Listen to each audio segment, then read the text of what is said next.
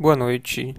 É, hoje estamos começando a quarta aula do nosso curso da disciplina de Pesquisa em Educação 2. Hoje é dia 8 de setembro e o tema da, o tema da aula de hoje é a pesquisa educacional no Brasil, tendências e perspectivas. O texto o slide, e o slide que compõem é, os materiais para essa aula de hoje estão no, na pasta da disciplina no Google Classroom.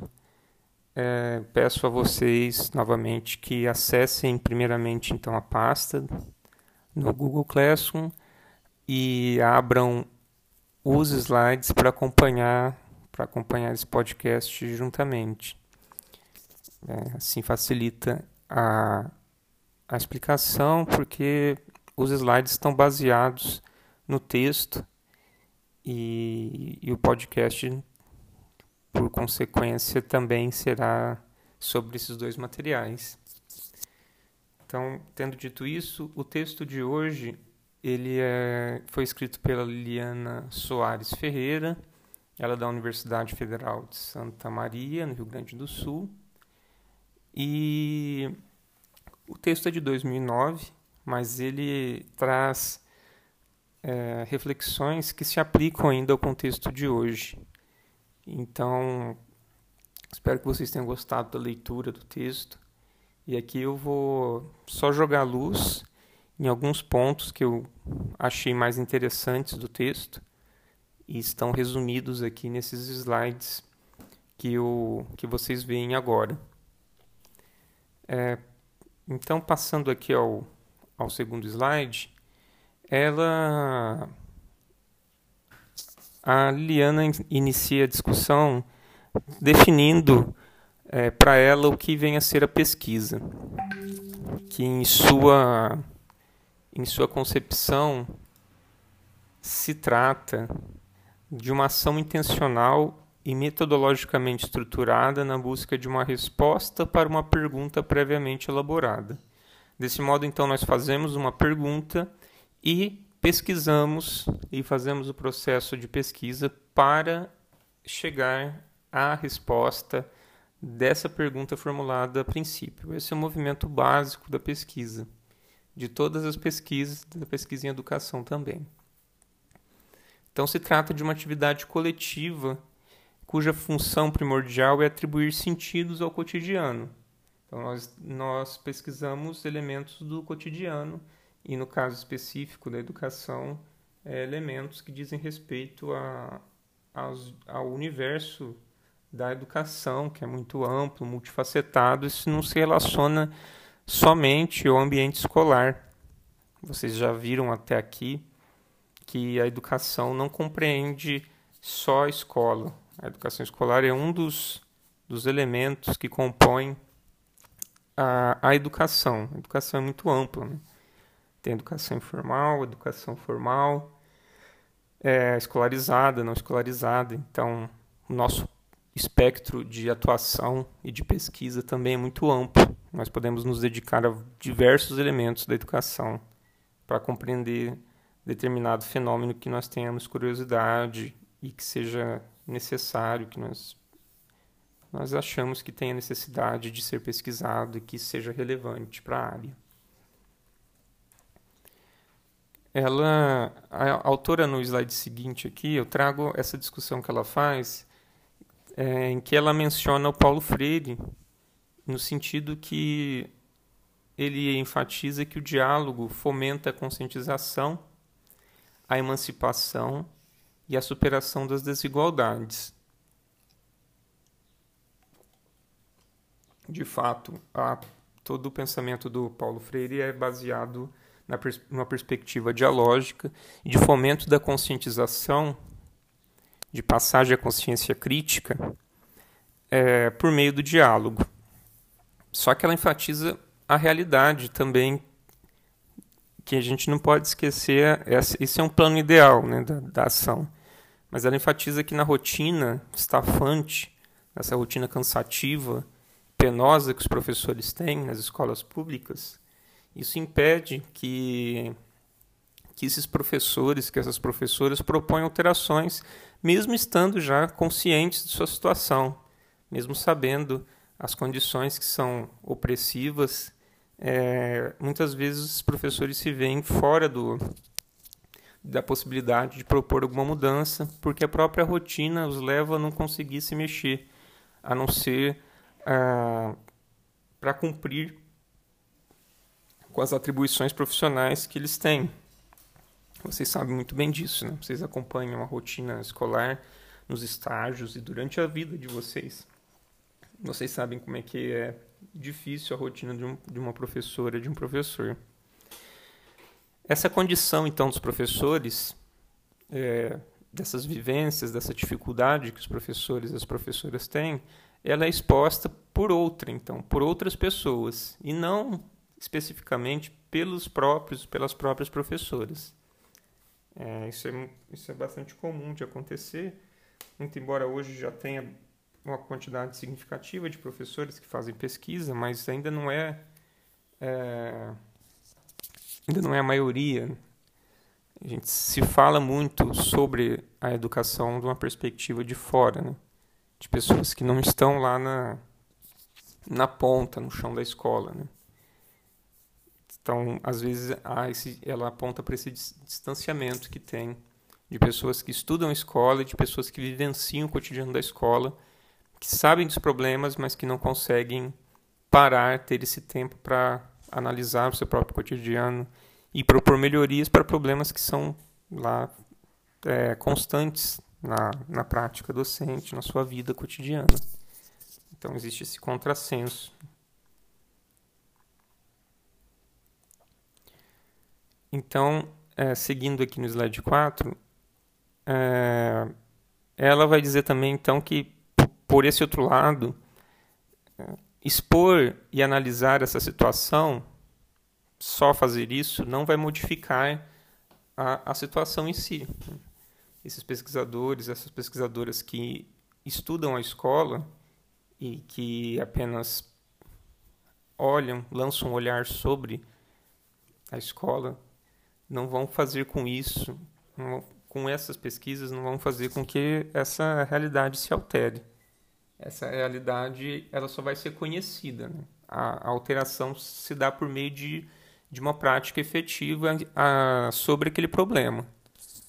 Por isso, a autora, Ferreira, vai defender a pesquisação, que é uma modalidade de pesquisa que propõe intervenção, né? como uma forma de agir sobre esses discursos que são impostos sobre os professores, sobre as professoras. Então, essa é uma perspectiva que ela adota de cara aqui e no decorrer do texto, mais lá no final, ela vai voltar a falar sobre é, essa perspectiva teórica que ela defende, mas sem enfatizar muito. Eu pensei que ela ia adotar um, uma postura mais defensiva, é, quer dizer, mais defensiva não, mais enfática em relação a essa proposta dela, mas ela só retoma isso lá no final do texto. Ela vai se dedicar mais a expor como que se estrutura a pesquisa científica no Brasil, como vocês viram aí no texto.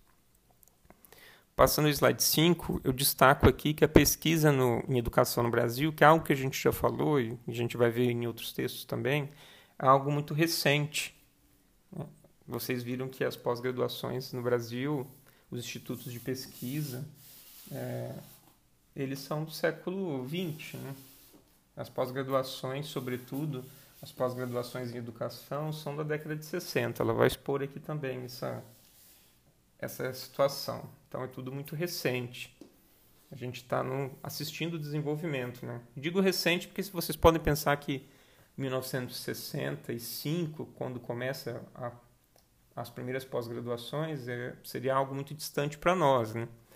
é distante para nós enquanto indivíduos, né? mas para a história, a década de 60, é, de, da década de 60 para cá, é, é, algo muito recente, né? é um, um, piscar de olhos. Então a gente não tem uma, uma história muito longa de pesquisa em educação.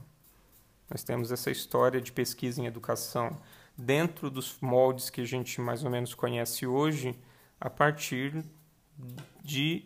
É, da década de 60, então depois da metade do século 20. Então, a gente tem uma tradição aí a ser construída. A gente não tem nenhum programa de pós-graduação, por exemplo, que tenha que seja centenário, que tenha 100 anos de idade ou mais de 100 anos. As primeiras universidades brasileiras estão fazendo, completando a sua primeira centena de anos agora. Algumas apenas. Né? Então, nossa história nessa área é muito recente. A autora, na, segui, na sequência aqui, eu destaco esse trecho da página 45, que ela diz que a pesquisa em solo brasileiro andou mais lenta do que se pode imaginar, sempre em estado de dependência. Estado de dependência, no caso, das pesquisas produzidas fora do país, que se entendia, ou alguns ainda podem entender, pode pensar, a gente discutiu isso na, na, na aula passada, que serão melhores do que as que são feitas aqui. Isso por conta dessa tradição que os outros países já têm de fazer pesquisa já há muito mais tempo que nós, né? Porque nós não tínhamos pós-graduação aqui, portanto não tinham uma produção massiva de pesquisas e tudo que vinha até a década de 60, na maioria das vezes era de fora. Então essa tendência de considerar o que vem de fora melhor é, é uma marca que se tem. Isso não é só na pesquisa e educação, isso é em outras áreas também. Né? Fala-se muito da, da, dessa síndrome do cachorro vira-lata que o brasileiro tem. Né? Isso é uma postura cultural, não é só da, da pesquisa, e saindo fora do, do âmbito específico da pesquisa, que é de, de, de achar que o que vem de fora é sempre melhor do que, no, do que o que nós produzimos aqui. Né? Isso até pesquisadores estrangeiros identificam essa, essa postura do brasileiro como um todo, não só na, na área da pesquisa. Né? É uma postura que se tem aqui, talvez por conhecermos o, o país, por vermos as coisas de perto e, e quando vemos em perspectiva, olhamos só a parte boa dos outros países esquecemos das partes que são negativas também, né? que às vezes são tão ou mais piores do que os nossos problemas. Né? Mas isso aí é uma coisa mais ampla, a gente pode falar depois. Né? falando especificamente da pesquisa, essa, essa questão também se mostra aqui para nós na área da pesquisa em educação. No slide 6, eu destaco que a história da pesquisa é ligada ao desenvolvimento da universidade, algo que a gente já viu também. Né? É, o desenvolvimento das universidades, progressivo desenvolvimento das universidades, o surgimento das universidades fará com que a pesquisa ganhe corpo, se volume aqui no nosso país. É, eu trago três momentos aqui que a autora traz sucintamente no texto. Ela vai falar na colônia. O ensino, a gente tinha um ensino de teologia ali com os jesuítas, muito é, restrito a uma pequena elite é, colonial, ali entre entre 1590, quando começam os primeiros colégios jesuítas, 1600 aí, né? A gente pode situar melhor, século 17, é, até o século até o século 18, a gente pode ver até 1759, quando os, os jesuítas são expulsos do Brasil pelo Marquês de Pombal. Então, nesse momento, a gente vê o ensino de teologia. Posteriormente aparecem, muito depois, é, alguns cursos de engenharia, de medicina, de algumas outras poucas áreas, mas algo bem incipiente que não chegava a formar pesquisadores. E não tem universidade também nesse período como um todo. Depois ela passa a, dizer, a falar do império, também de forma sucinta. Ela fala desse impulso à ciência que que nós tivemos aqui com a chegada da família real em, é, em 1808, no Rio de Janeiro. A estrutura toda se, da cidade se prepara para receber a, a família real e existe essa defesa da ciência depois pelo Dom Pedro II. É. Mas até esse, nesse momento, até com essa defesa da ciência, o Dom Pedro II era um, era um homem que que era aberto a essas ideias, mas mesmo assim não tínhamos universidade no país ainda. No período entre 1822 a 1889, o período de, de duração aí, nesse período imperial, nós não temos ainda a criação de uma universidade no Brasil. Então a gente ainda permanece com iniciativas incipientes e na área da pesquisa quase nada, nada ou quase nada. Na sequência, adentrando na Primeira República, é de 1889 a 1930, nós vamos ter algumas iniciativas superficiais e muito ligadas à política, né? a interesses políticos locais. Nós temos a política a chamada política do café com leite, esse revezamento dos políticos de São Paulo e de Minas Gerais no poder. E as primeiras universidades aí começam a surgir nesse contexto, nas primeiras décadas do século XX. Como já disse para vocês, no Paraná, no Amazonas, no Rio de Janeiro, Universidade do Brasil, no Rio de Janeiro, que depois vem, se torna, vem a, se, a ser a UFRJ. Se não me engano, ela fez. Estava se comemorando o aniversário da instituição ontem, o centenário da instituição. Portanto, a instituição de 1920. Então, é desse período mas ainda, ainda é um começo, né? ainda não se tem pesquisa. O ensino está começando nesse momento. O ensino universitário. As universidades começam nesse momento. Na década de 30, a gente tem mais alguns momentos significativos para a educação, alguns que eu elenco aqui, que a autora traz no texto. Que em 1932, nós temos o Manifesto dos Pioneiros da Educação Nova, vocês já devem ter visto na nas aulas de História da Educação, o Anísio Teixeira e os demais signatários do, do movimento, Fernando de Azevedo, Lourenço Filho e tantos outros reformadores da, da educação pública que eh, vem trazer, vem mostrar essa importância da renovação dos métodos e da renovação da educação no país é, 1934 só que a gente terá a criação da Universidade de São Paulo, da USP. Então vocês vejam que a USP ainda não tem 100 anos também. É muito recente na história do, do mundo. Né? As universidades da Europa são mais antigas que o próprio Brasil. Vocês terem uma ideia, as universidades italianas têm mais de 500 anos, algumas delas. Então, é, quando você faz uma perspectiva próprias universidades aqui da América Latina, dos nossos países vizinhos, o Brasil ainda não tem essa tradição universitária longa como esses outros países têm. Nossas universidades estão fazendo 100 anos agora, a partir desse momento. Ainda não temos. É, passamos a ter instituições centenárias a partir de agora, só para ficar nesse marco temporal de universidades que têm é, 100 anos.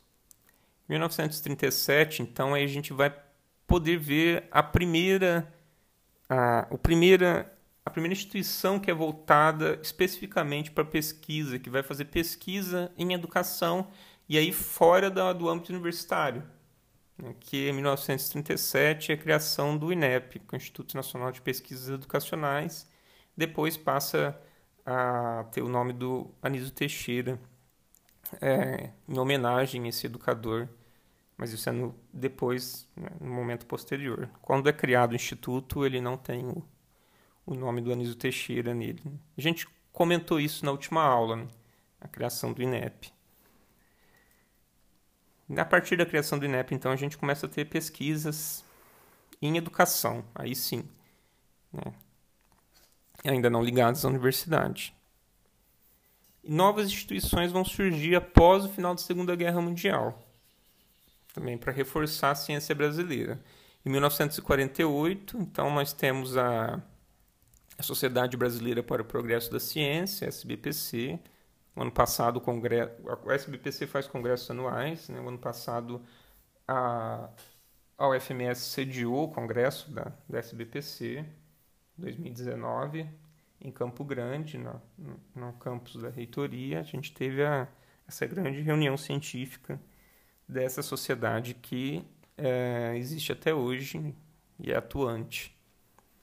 Em 1951, a gente tem o Conselho é, a fundação do Conselho Nacional de Pesquisa, que no futuro passaria a se chamar é, CNPq, que é a sigla que a gente conhece hoje, que fomenta as pesquisas é, no Brasil. Isso aí já é meados do século, né? Século XX. Já passamos aí do, da metade de 1951.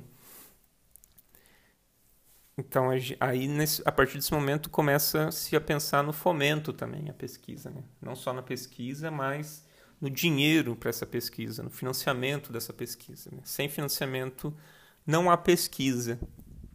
A gente vai falar mais disso no decorrer da, da discussão aqui. Vocês viram que a Liliana fala bastante dessa questão durante o texto. Aqui na sequência, no slide 9, a gente tem aqui uma foto da, da Bernadette Gatti, ela é citada algumas vezes no texto e, e vocês podem perceber a importância que ela tem, né? E vocês já devem ter visto, já devem ter visto citações dela em várias aulas de outras disciplinas de vocês, que ela é uma pesquisadora muito importante para nossa área. E aqui ela aparece novamente é diferente.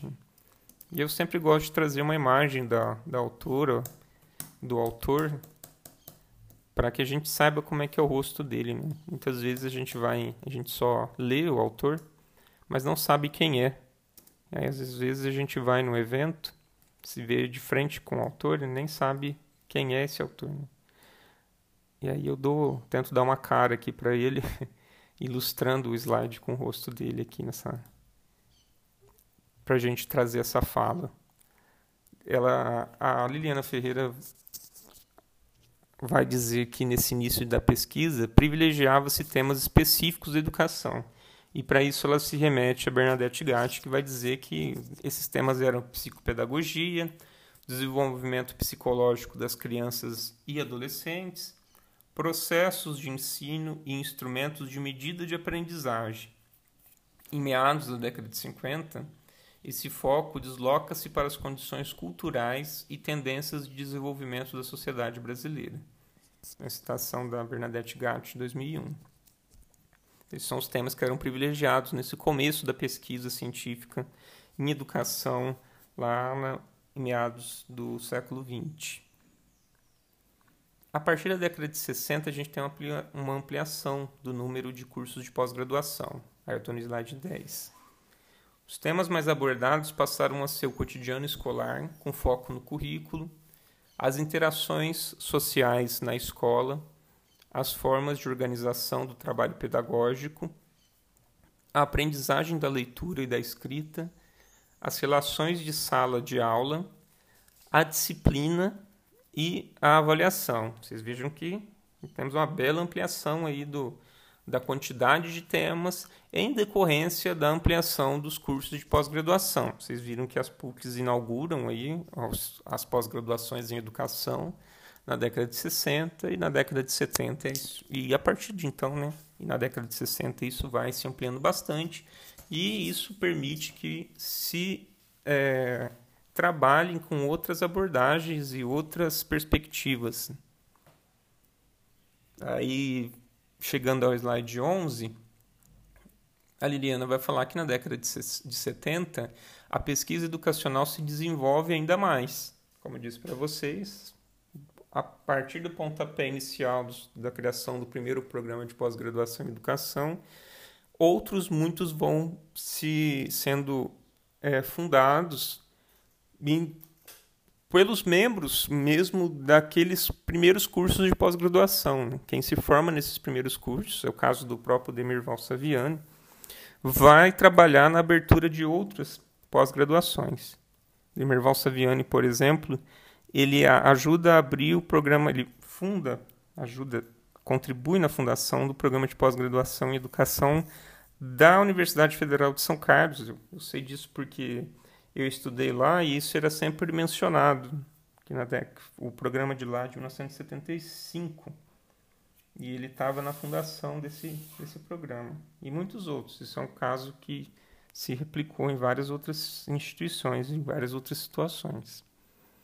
Também nesse, nessa década amplia-se o acesso a diversas publicações no mundo todo. Se amplia o acesso às publicações científicas. Isso também é, contribui para, para melhoria, para intensificação da produção das pesquisas em educação. Há uma expansão também do mercado livreiro, diversas é, livrarias e editoras é, fazendo materiais, produzindo materiais focados e destinados à área da educação. E também o aumento das oportunidades do que se chamava época de reciclagem, que hoje não se utiliza mais, que, que são os cursos de atualização. Né? Que reciclagem se remete a a uma sucata, né? então esse termo não se usa mais. No passado se falava que a pessoa dizia-se que se fazia um curso de reciclagem, que é quando você estava atualizando a sua formação, fazendo uma formação continuada, aí no caso, né? Tem termos, os termos vão se renovando, a gente tem que estar atento, temos que estar atentos e atentas para essa mudança na terminologia. Por isso que é importante estar sempre atualizado em relação a, aos temas da nossa área, principalmente, porque as coisas mudam. E se hoje em dia você fala curso de reciclagem no meio é, educacional, você vai ser visto com, com um olhar de espanto, né? Ou, ou algo similar. Esse termo já não se utiliza mais.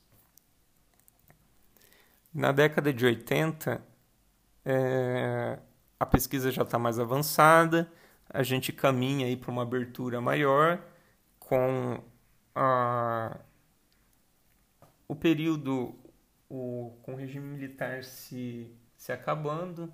A gente viu no, na aula passada que a partir de 80, 1985, quando o, o regime acaba, as pesquisas se ampliam, o número de pós-graduações e de mestrados também se amplia significativamente, numa, numa linha ascendente. Né? E a gente vai caminhando para uma quantidade maior, cada vez maior de pesquisas. Né? E o que se aparece, o que começa a aparecer a partir desse, dessa década de 1980 é um descrédito aí no, no slide 12 de que as soluções técnicas poderiam resolver todos os problemas da educação brasileira. É, isso é um fruto do, da, da postura tecnicista que a gente teve na educação na década anterior, né? no caso, na década de 1970. Então, essas, essas soluções que, que eram aventadas, que, que eram sustentadas pelo, pelo governo de então, começam a cair muito com a abertura, muito em função da, da abertura política e também porque se percebe que essas soluções não surtem o efeito que se espera. Com isso, a partir da década de 1980, sobretudo a partir de 1985, nós temos uma, uma progressiva alteração do perfil das pesquisas. Aí que ela volta a falar da, da pesquisa ação, que se propaga a partir desse momento. Então não se pensa mais em se olhar de fora os problemas, ou em grande parte dos casos, não se pensa mais em olhar de fora o problema da educação, apontar o problema, registrar isso no trabalho e tentar passar esse trabalho para outras pessoas, ou confiná-lo numa biblioteca ad eterno, né? como muitas vezes acontece. Mas se pensava em, em agir, né? era um momento de, de empolgação né? com a democracia que voltava e então esse, esse momento favorece que essa, essa vontade de agir sobre a realidade também se faça presente em várias áreas e na educação não foi diferente. Então a gente tem essa propagação da pesquisação nesse momento, né? essa, essa pesquisa que não só é, constata o problema, mas tenta agir sobre esse problema, né? para tentar alterar a realidade. Também temos a utilização de abordagens críticas nesse, a partir desse, desse momento, é, em uma perspectiva que ela chama de multi, inter e transdisciplinar. Então, procurando é, subverter essa, essa barreira imposta pela disciplina, né? pelo, pelo, é, pelo espaço restrito de uma disciplina. Né? Então se procura é, saídas críticas que olhem a educação e essa integração dos campos né, científicos, de, de todas as, as formas que sejam possíveis, né? não restringindo o campo de ação, mas, por outro lado, é, ampliando a possibilidade de ação e, e de ajuda de uma disciplina a outra e de, de fluxo entre as áreas, né? de troca entre as áreas do conhecimento. E também, por consequência disso, os tratamentos adotados são multidimensionais. Né? Se expande, começa a se expandir as perspectivas teóricas também, como a gente vai ver mais adiante. as grandes narrativas vão perdendo espaço progressivamente. Não perdem totalmente, mas elas começam a dar espaço a outras é, matrizes teóricas que começam a surgir também nesse momento ou começam a despontar nesse momento. A gente vai ver mais adiante. Os estudos qualitativos, aqui no slide 13, ganham força, envolvendo diversas perspectivas, métodos, técnicas é, e técnicas de análise. A gente percebe aqui é, essa variedade que a gente que ela já anunciou anteriormente da perspectiva, das perspectivas que nós passamos a ter para a pesquisa em educação.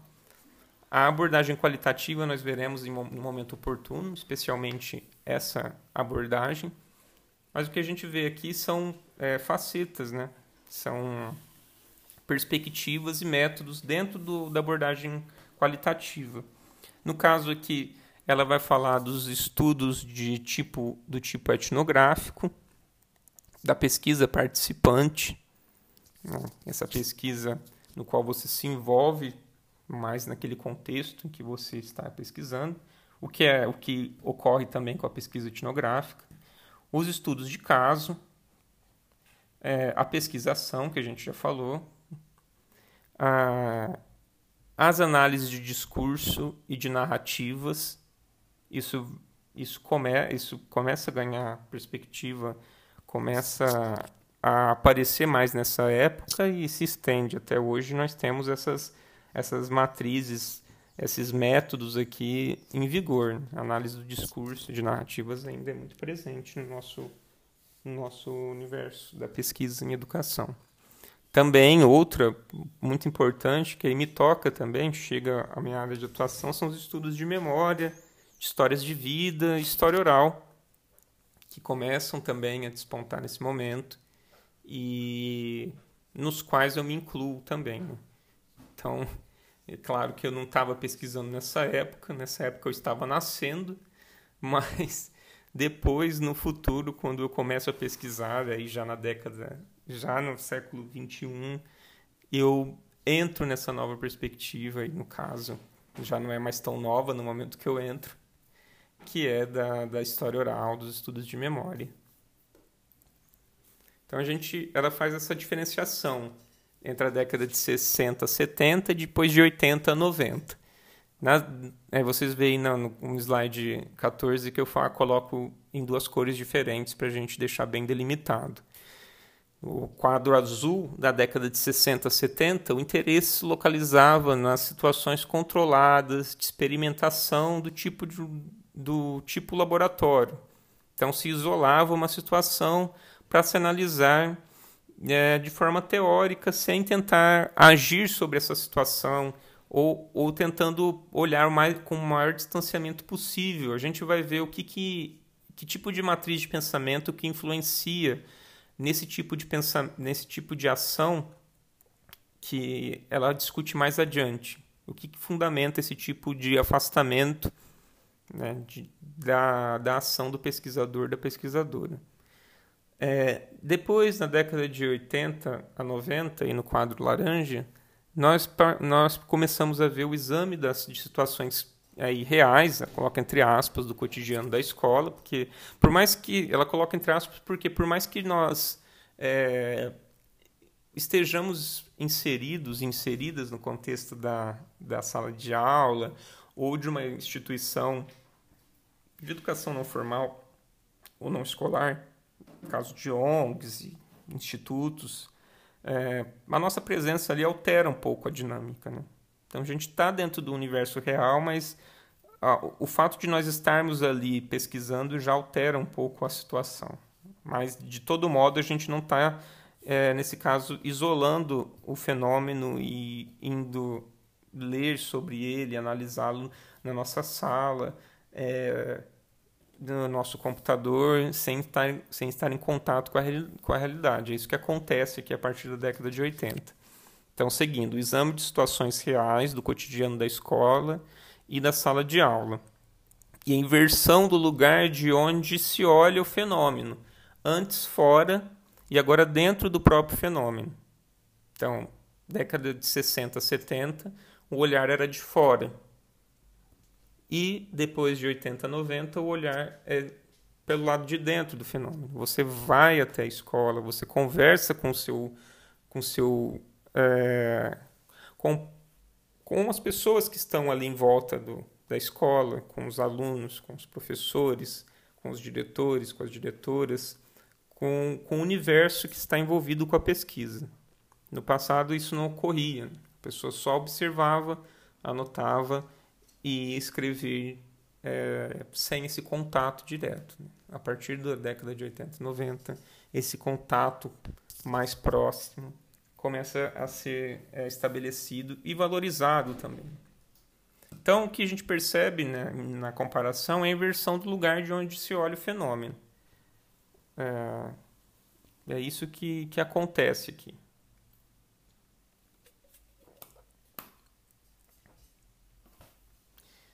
Aí, passando ao, ao slide 15, no, a, nós e a autora também passamos a ver que se ampliam os espaços de pesquisa no interior dos cursos de pós-graduação e na, em algumas instituições que começam a surgir também aí no século XX, depois da metade do século XX. No caso, aqui ela destaca a Associação Nacional de Pós-Graduação em Pesquisa em Educação, que é a AMPED, sobre a qual vocês estão fazendo uma pesquisa, estão conhecendo melhor, né? essa instituição, essa associação. Também temos a Associação Nacional de Política e Administração da Educação, que é a ANPAI. Também ela é, ela é mais antiga do que a ANPED, inclusive. E ela também se dedica a, a congregar o, os pesquisadores e as pesquisadoras que se interessam pe, especificamente pelo tema da política e da administração da educação, ou gestão, como como alguns querem. Também aí o CNPq, como a gente já mencionou em cima, é, acima, em outros slides, e outras tantas associações que passam a surgir nesse, né, a partir daí do século XX.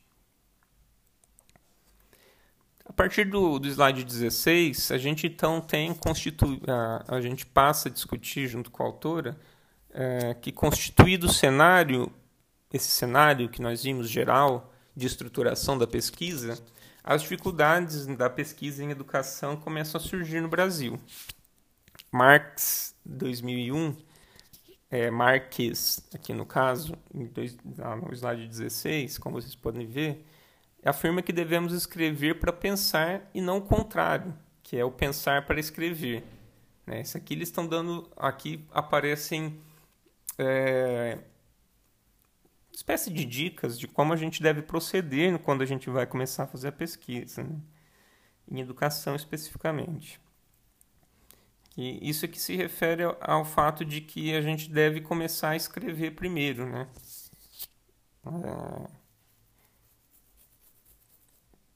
Sem se preocupar, primeiramente, quando, gente... quando vocês forem escrever os TCCs de vocês, vocês têm uma ideia, vocês leem, fazem o fichamento, se preocupem em escrever e registrar a ideia que vocês tiveram, em fazer as relações que vocês identificam no momento que vocês estão escrevendo o relatório de vocês e depois se concentrar na forma dessa escrita, se ela está boa ou não. No primeiro momento isso não interessa tanto, interessa você registrar a sua ideia, não perder aquela ideia. Se a ideia, se a ideia fugir, talvez ela não volte depois, né? o texto mal escrito pode ser consertado, os erros ortográficos podem ser passados a limpo no momento posterior. Agora, a ideia, se ela se perde, é mais difícil. Então, é isso que, que está dizendo aqui, para a gente focar na ideia e depois pensar no, no formato. Né? Se as duas coisas puderem ser ao mesmo tempo, tanto melhor. Mas o mais importante é a ideia e depois o formato. Escrever, então, é, tão somente produzir, sistematizar e criar. E aí, no próprio ato de você redimensionar a primeira escrita que você fez, tornando uma segunda mais elaborada, isso já é uma ação de pesquisa. Porque no momento que você escreve a sua ideia, primeiramente, talvez ela não vai vir expressa já com citações, já com é, relação entre teoria, é, entre método, mas vai vir a sua ideia, a ideia que estava na sua cabeça, é, bruta, né? formato bruto. Depois, na segunda vez que nós, quando nós voltamos ao texto para ler e para trazer uma teoria que subsidia aquele, aquela nossa ideia, nós teremos que fazer pesquisas para fundamentar aquela ideia que nós tivemos. Né? Então, esse ato de escrever pela segunda vez já é em si a pesquisa. A gente já está é, procedendo o caminho da pesquisa. Nós estamos percorrendo, melhor dizendo, o caminho da pesquisa para poder escrever novamente o nosso texto. Nossa primeira versão, então, não é, sai já pronta e acabada. No caso de ninguém, isso, isso não acontece no caso de ninguém. Todo mundo escreve a ideia primeiro. Depois a gente volta, reescreve, trazendo contribuição de teorias, de autores, de métodos. E aí a gente tem que fazer uma pesquisa para isso. Né? E isso aí vai compondo o nosso texto, que lá no final vai ter o formato é, que a gente espera e deseja.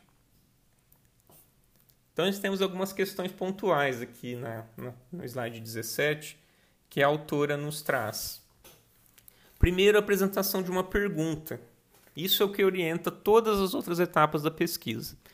A gente pode falar de questões de pesquisa, de problema de pesquisa, isso a gente vai ver na disciplina Seminários 1, depois seminários, Seminário de Pesquisa 1, Seminário de Pesquisa 2, no qual eu abordo essa questão da estruturação da pesquisa.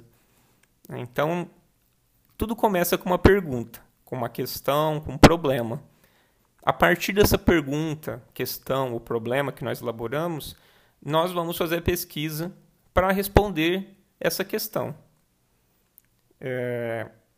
E o como, o caminho que a gente vai estabelecer para dar uma resposta, nós temos vários caminhos para dar uma resposta a uma pergunta que seja.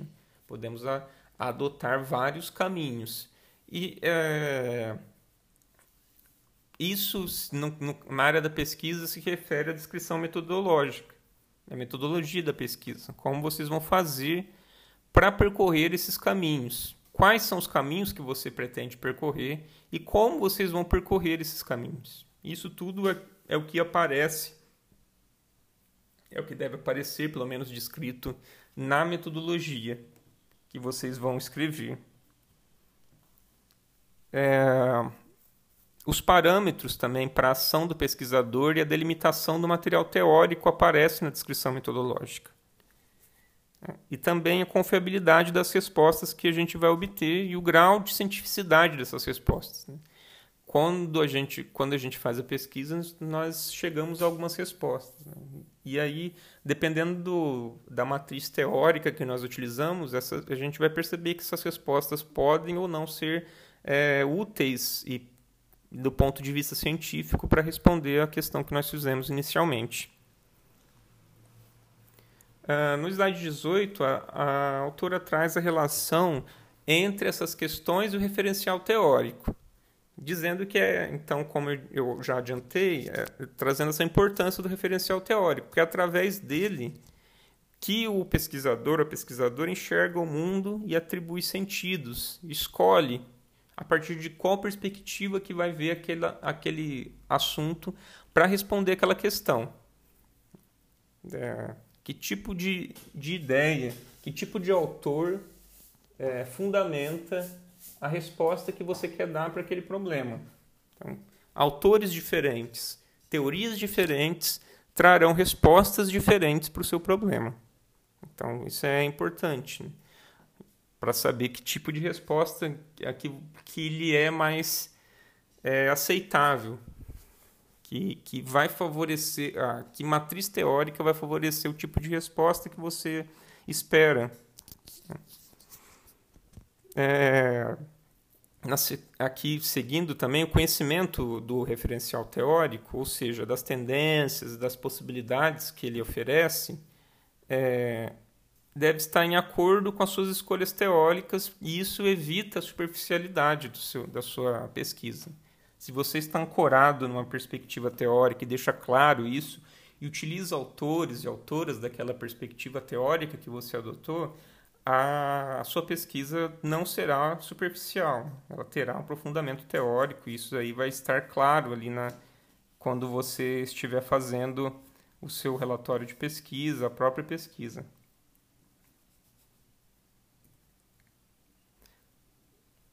Passando essa parte mais específica, mais é, do que vem a ser a construção de uma pesquisa, a autora passa a falar para nós aqui, a partir do slide 19, da, do contexto que fundamenta, é, melhor dizendo, do contexto que no qual a pesquisa no Brasil está inserida e, por consequência, todos que fazem a pesquisa também estão inseridos. No caso aqui, ela vai dizer da grande dificuldade que nós temos no Brasil. Eu já adiantei para vocês lá no princípio, que é um ponto que ela vai tocar bastante, porque ele se refere a algo que é muito caro para nós, né? com perdão do trocadilho aí, que é o financiamento da educação da pesquisa em educação no Brasil, né? da pesquisa como um todo. É, e isso, quando a gente fala de pesquisa em ciências humanas e em, educação, a coisa vai ficando mais complicada ainda. Vocês acompanham, vocês estão na universidade já há algum tempo e vocês percebem o tipo de tratamento que é dado em relação a financiamentos, né? em relação a dinheiro para pesquisa. Quando a gente fala de financiamento, a gente está falando de dinheiro para fazer as pesquisas, de dinheiro para financiar a educação. Um investimento público, é, na, ao longo da história, em diversos momentos, é, se percebe que ele é decrescente a educação. Ele não aumenta, ele vai diminuindo.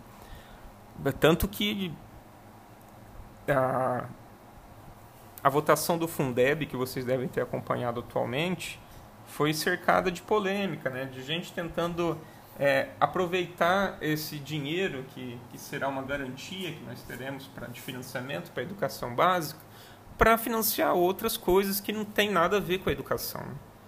A, o MEC tem o, costuma ter o segundo maior investimento entre todos os ministérios, então é natural que todo mundo fique de olho nesse bolo, nesse dinheiro. E vocês vejam que é o segundo maior orçamento e as coisas parecem que não chegam, né? Que não chegam pelo menos como deveriam chegar ou da maneira que desejaríamos que acontecesse as políticas públicas voltadas ao ensino fundamental, a educação básica como um todo. Né? É, a autora pontua que visam a formação de uma mão de obra barata. Então, com pouca qualidade, por consequência. Né? Quem estudou na escola pública sabe muito bem como é que é a realidade lá, na maioria dos casos. Né? A não sei que você estudou numa instituição de excelência, uma instituição modelo. Mas em grande parte dos casos a gente vê a precariedade, o descaso com que, com que se cuida da educação pública. Isso tudo tem uma razão de ser. Em relação ao ensino superior, também vemos essa tratação com esse tratamento, desculpe, com descaso ou mediante propostas polêmicas. Ela chama de propostas polêmicas aqui, que é a questão das cotas para afrodescendentes é, pretos pardos, é, cotas sociais também para egressos da escola pública e indígenas, a questão da privatização, que é algo recorrente também na, na discussão do ensino superior, e da avaliação do ensino superior. São elementos que estão envoltos aí e que fazem parte da questão do financiamento. É, são cada elemento desse dá margem para um curso inteiro. Né? Eu não vou me aprofundar em nenhum aqui, tive vontade de falar sobre algumas coisas, mas se eu entrar nessa seara, esse, esse podcast aqui vai durar muitas e muitas horas. Então, é, em outro momento, a gente pode é, falar mais aprofundadamente sobre esses temas ou durante a aula, se vocês quiserem perguntar algo a respeito. A diversificação das possibilidades aí no slide 20 de fomento à pesquisa resultou em uma explosão de publicações. Né? Ah, isso a partir aí depois da década de 80, década de 90 e anos 2000, né? já a primeira década do século 21, a gente vai ver essa explosão de publicações.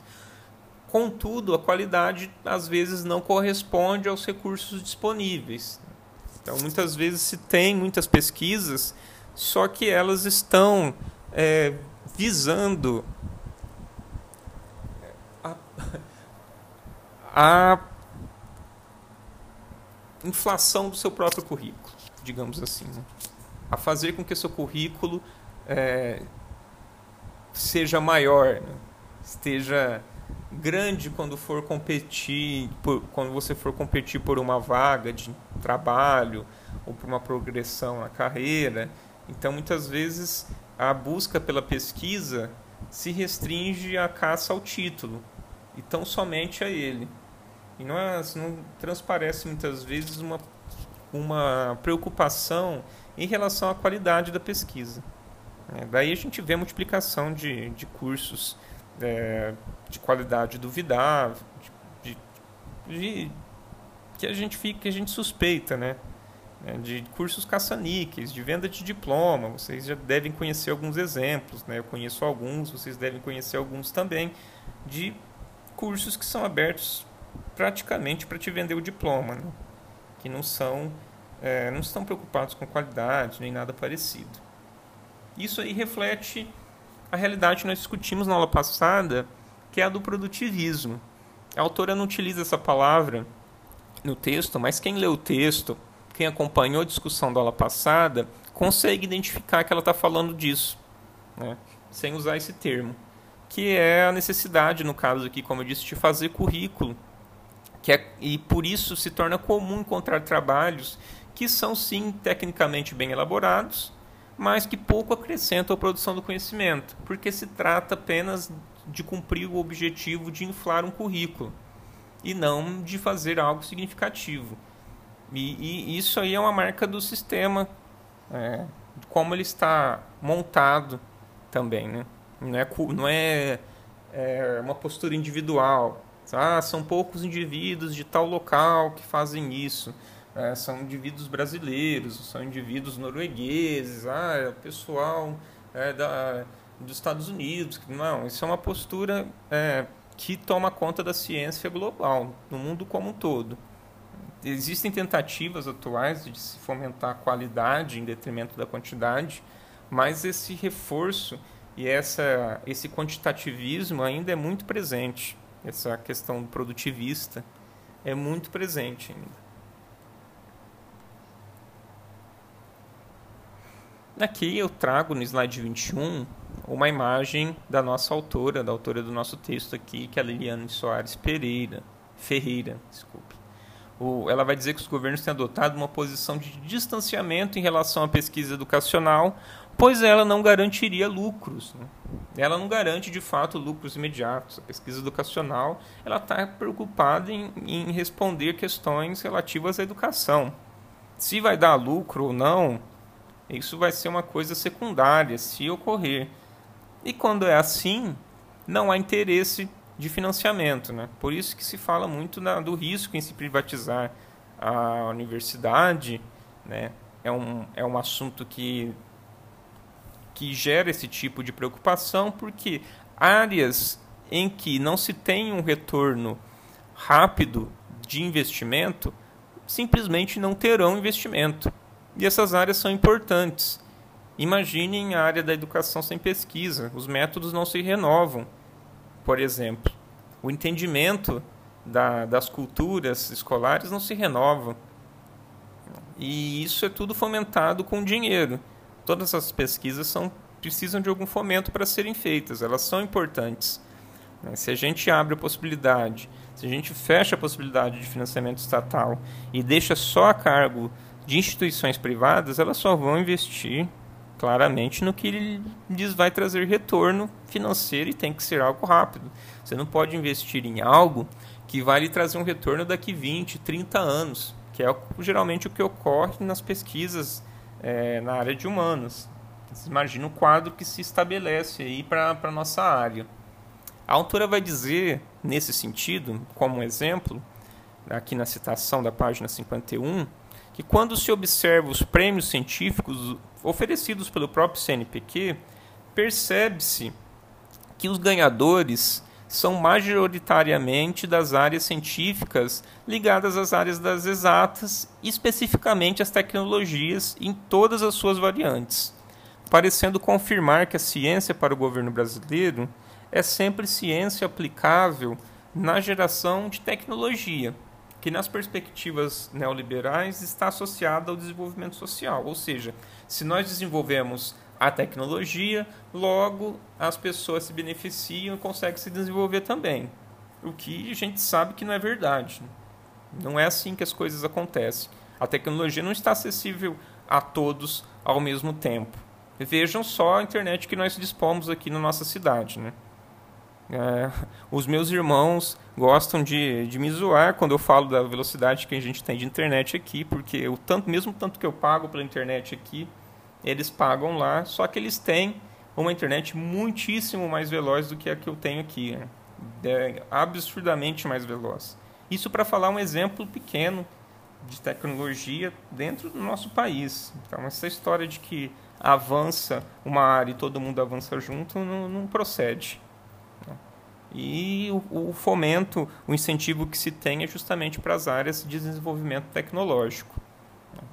Se di, é, há alguns meses atrás se falou que as pesquisas é, que receberiam isso acho que vai começar a valer a partir do ano que vem as pesquisas que receberiam fomento é, do CNPq para iniciação científica no caso da, das, do, da, do PIBIC se, é, na área de exatas seriam na área de humanas nosso caso por exemplo só se, é, o CNPq só forneceria verba para as pesquisas que se dedicassem a pesquisar é, temas relacionados às ciências é, e ao desenvolvimento da tecnologia.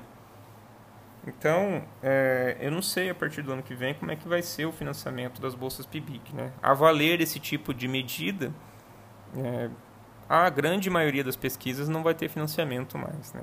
No, no na, isso relativamente à iniciação científica. Vamos ver como é que, como é que a coisa transcorre, tudo pode mudar. A história humana é feita de mudanças, né? Mais mudanças do que permanências. Então, no slide 22, a gente passa a, falar, a ver, junto com o autor aqui, os enfoques em pesquisa educacional. E ela fala de duas tendências. É isso que eu falei para vocês lá no começo, que fundamentava essa visão lá da década de 60 e 70 de uma pesquisa é, mais voltada para uma perspectiva laboratorial. O que fundamenta essa visão de pesquisa laboratorial é a, a matriz positivista de pesquisa. Vocês já devem ter ouvido falar sobre positivismo. Aqui a gente vai falar mais um pouco. A autora fala algum um, toca nessa nesse tema e eu vou falar um pouco aqui também. Isso fundamentava as ideias naquele momento, lá na década de 60 e 70. A outra tendência que nós temos é a, a pesquisa com base nas teorias críticas. A gente vai falar sobre essas duas matrizes aqui na sequência. O positivismo ele surge no século XIX e ele constitui-se devido ao grande progresso das ciências naturais. Então, ele é aplicado à biologia, à física, né, mais à biologia, em grande medida à biologia, ciências naturais. Representa uma reação contra o apriorismo, o formalismo, o idealismo. Então, é, exige uma postura mais firme em relação à ciência, exige um respeito para a experiência e para o que é chamado de dados positivos seu maior valor está na descrição e análise objetiva da experiência através da história e da ciência. e é, vai buscar aplicar os princípios e os métodos das ciências naturais à filosofia com possibilidade de resolver os problemas do mundo e da vida. Admite como fonte única de conhecimento, critério de verdade, a experiência, os chamados fatos positivos e os dados sensíveis da natureza. Nessa, nessa matriz de pensamento, a filosofia é reduzida à metodologia e à sistematização das ciências. Então, eles entendem é, que dá para aplicar o mesmo, o mesmo tipo de raciocínio utilizado nas ciências biológicas, nas ciências naturais, para as ciências humanas. No caso, as ciências sociais é, e todas as e todas as demais áreas que estão aí sob esse guarda-chuva das ciências sociais, das ciências humanas. Então, se previa uma, uma neutralidade em relação ao, ao objeto de pesquisa e, portanto, um distanciamento da pesquisadora e do pesquisador em relação ao objeto pesquisado. Né? É, se pensava que o pesquisador e a pesquisadora tinham que ter o mínimo de contato possível para não intervir e, e tirar a credibilidade da pesquisa, que é algo que é válido no caso da e pode ser válido no caso de outras ciências, mas que nas ciências humanas, na educação, é, não é possível. A neutralidade não existe, simplesmente. A gente já faz um estudo com intencionalidade. A metodologia que a gente vai utilizar para analisar o, o referencial teórico que a gente vai utilizar para analisar o problema que a gente está pesquisando já vai denotar uma escolha que nós fizemos, uma postura é, política, metodológica, teórica em relação àquele problema que nós estamos abordando. Então não há neutralidade na pesquisa em ciências humanas. Não tem como você não opinar né? não não demonstrar ali uma inclinação pessoal em relação àquele problema. É, com essa postura, no princípio, procurava-se dotar as ciências humanas de uma respeitabilidade científica, que não se que as outras ciências já estabelecidas há muito tempo não acreditavam a, a essa área, né? As ciências as ciências chamadas duras, ciências físicas e as ciências biológicas, que se acreditava nessa questão de que é muito subjetivo o estudo do ser humano. E com o tempo, é, a, a perspectiva vai se alterando. Mas nesse princípio, se, cal, se apegou, as ciências humanas se apegaram ao positivismo para adotar a área de, de, desse caráter científico para mostrar que os estudos também é, poderiam ter objetividade, serem sérios e isentos. Com o passar do tempo e o refinamento metodológico, teórico-metodológico das pesquisas em ciências humanas, essa postura de isenção, de neutralidade vai caindo, porque se percebe que isso aí não existe, não é possível mas sem perder a, o estatuto científico da área. Nós temos métodos, temos formas de fazer nossas pesquisas, temos embasamento teórico, metodológico para fazer essa pesquisa, sem que nos pre, sem que não, sem que precisamos, é, sem que precisemos é, nos apegar a uma pretensa neutralidade, que ela não existe. Né? Tá certo? Isso vai mudar, então, como vocês vão ver aqui.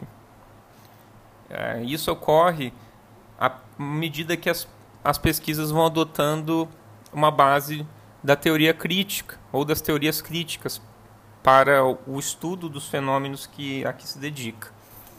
Contrária ao positivismo, a autora vai dizer aqui, ah, essas teorias críticas consideram a realidade como um processo em movimento, em transformação. Então não dá para se analisar uma situação social em uma perspectiva laboratorial. Não dá para se isolar o fenômeno em um laboratório como se fosse um, uma planta, como se fosse um, uma substância. O, o ser humano é muito mais complexo do que isso. O investigador ou investigadora e o que é investigado por esse investigador e por essa investigadora estão em diálogo, se comunicam. O, o, o objeto, o, falar de objeto é estranho, tanto é que é estranho falar de objeto de pesquisa, porque o nosso objeto, aí, entre aspas, de pesquisa é o próprio ser humano. Então a gente está em diálogo constante com ele. Então essa barreira da neutralidade cai aqui com as teorias críticas.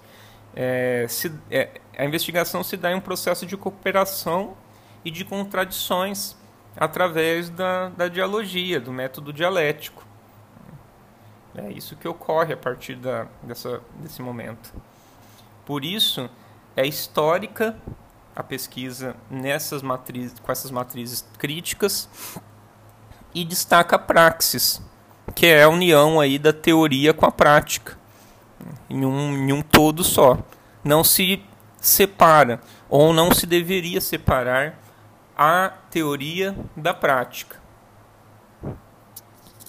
Paulo Freire investe bastante nessa questão da praxis e muitos outros autores né, insistindo que o fazer, é, o dizer e o fazer devem coincidir na sua prática.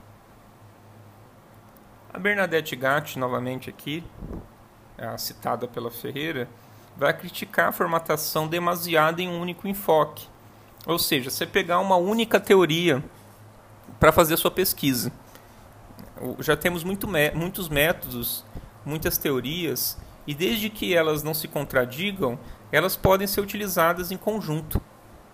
Elas podem caminhar juntas, e isso compõe a sua pesquisa. Isso dá uma visão mais ampla, aumenta as suas perspectivas é, e faz com que a sua resposta, a resposta à pergunta que você está tentando é, discutir, possa ser mais completa. Entretanto, qualquer que seja então a opção que, que o pesquisador faz, que a pesquisadora faz, será necessário incluir incluir-se culturalmente no enfoque. Você vai mergulhar. Se você escolher um enfoque, se você escolher um, uma matriz teórica de pensamento, você você tem que assumir essa matriz em sua integralidade, mergulhar e conhecê-la profundamente para que a sua pesquisa é, não fique, como se disse anteriormente, superficial, que ela tenha um aprofundamento teórico. Se você assumiu na sua pesquisa que vai utilizar determinada matriz teórica de pensamento, você deve tentar conhecê-la ao máximo para poder explorar as suas possibilidades e assumir que você está utilizando essa matriz como um todo. Isso significa então criar, é, significa criar um problema, investigá-lo com bases teóricas e produzir ciência e não simplesmente reproduzir textos e teorias. À medida que você se é, que você se apropria dessa teoria, você consegue é, produzir ciências e não apenas reproduzir textos e teorias que já estão prontas. A gente vai utilizar dessas matrizes teóricas, é, discutiremos essas matrizes, essas, essa teoria, mas é, partimos, ad, vamos adiante. Né? Podemos criar uma, um pensamento novo, ou uma resposta nova para um problema antigo. É uma resposta diferente das respostas que já existem. Né? Porque criar algo totalmente novo é muito difícil, sobretudo em nossa área. Mas criar respostas diferentes é possível, é, desde que para isso a gente tenha ah, tudo bem amarrado em nossa pesquisa. A teoria, a metodologia, num, num todo, nessa praxis, nessa teoria e nessa prática juntas. Para finalizar, a autora vai falar da situação hoje e perspectivas. Esse hoje dela é de 2009 mas a gente pode ver alguns, alguns pontos com a nossa realidade. Ela vai dizer que, apesar do avanço das últimas décadas, há muito que se fazer ainda. Havia muito que se fazer naquele tempo e ainda há hoje também, aqui em 2020. como vocês, como resta claro, vocês devem perceber que há muito o que se fazer na nossa área, há muito o que se pesquisar e há muito o que se investir. E é o que ela vai dizer aqui para finalizar nos próximos slides. No slide 28, é, ela vai é, levantar três pontos, então, a partir do slide 28. É, primeiramente, ela fala que de uma concepção de ciência que alie os fenômenos educacionais e a pesquisa, sustentada teoricamente e divulgada nos meios educacionais. Então, tem que ser uma pesquisa é, que circule é, entre as pessoas que vão utilizar, que poderão se beneficiar dessa pesquisa, que ela não fique restrita às bibliotecas, que ela não fique restrita à própria universidade, que ela circule no, no, nos meios educacionais o máximo possível, para que as pessoas possam utilizar essa pesquisa à medida que necessitem. Sem pensar no caráter pragmatista total. Né? Não, não é só. A pesquisa não, científica não vai apenas responder é, perguntas metodológicas, resolver problemas imediatos ali. Ela também serve para alargar os horizontes teóricos. Né? E a gente conhecer também perspectivas que não conhecíamos antes. Mas que ela seja divulgada nos meios educacionais. Hoje em dia temos bastante, bastantes canais de, de divulgação. A internet está aí para ajudar nesse sentido. É, então essa possibilidade é mais fácil do que poderia vir a ser lá em 2009, se bem que em 2009 também nós já tínhamos bastante canais, mas hoje temos ainda mais do que naquela época. Isso evita então a confusão teórica e a apoliticidade, que ela usa aqui esse termo, para falar do, do que é muito comum que ela via naquela época e que ainda pode ser visto hoje em dia, que é, é fazer pesquisas que se propõem exatamente nas matrizes é, do pensamento positivista de neutralidade, que é algo que não existe. Ela cobra essa postura política, se colocar no texto, defender suas posturas, não se esconder atrás de uma neutralidade que não existe. Se colocar em cima do muro, em diversos casos, já é assumir uma posição. Então, já que você assumiu, já que nós assumimos uma posição, é, que defendamos essa posição que não pensemos que ao não dizer a nossa posição teórica e política, ela não será, é, trans, ela não estará transparente no texto. Ela está transparente. Se você se colocou, se você não se colocou. Já que vai estar transparente de todo modo, que assumamos essa postura, é, deixemos claro no, no texto o que, o que o texto é, o que ele defende e o que ele não defende também. Desde que isso seja possível no seu texto. Né? Na maioria dos casos, isso é possível.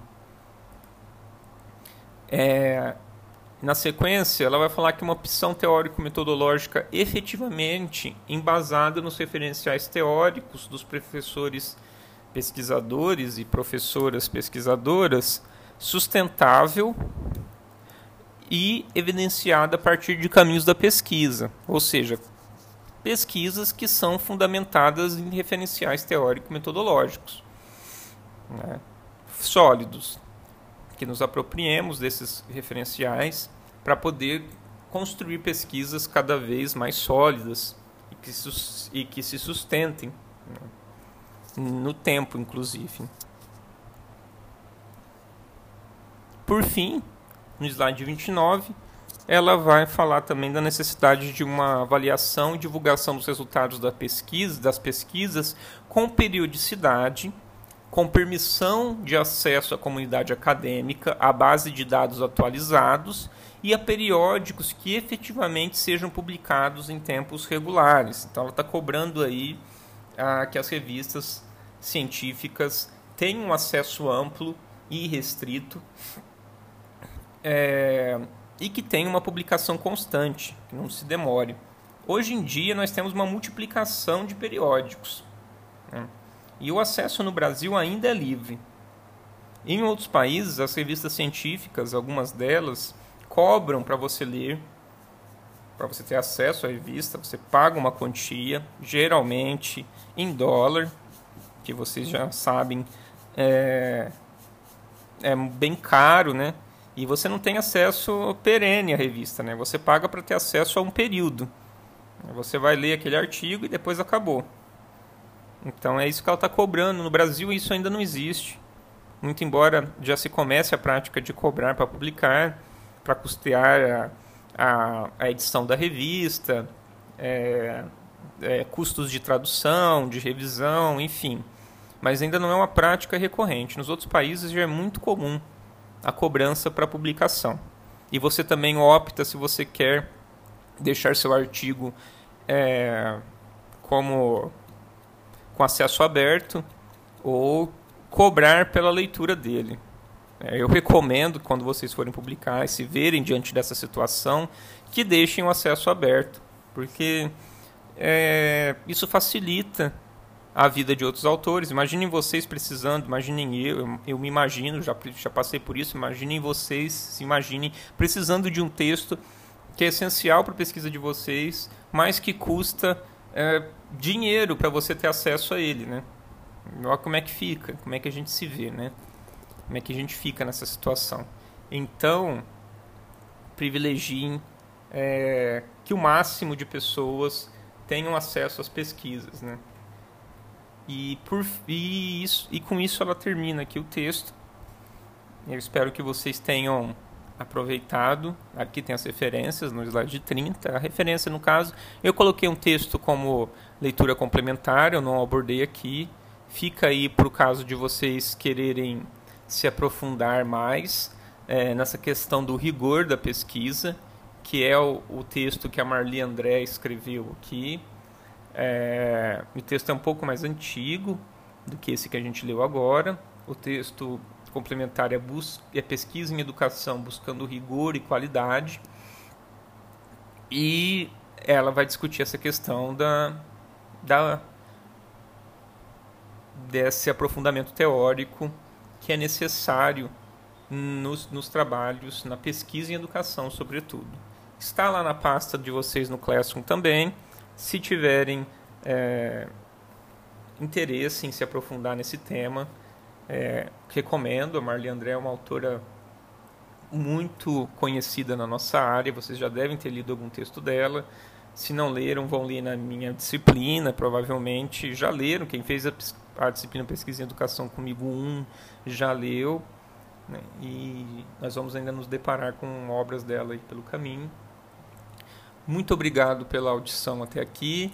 Estou disponível no momento da aula lá no, no nosso, nosso grupo no WhatsApp para a gente debater, para vocês dizerem o que, que vocês acharam, para tirar eventuais dúvidas, para conversar.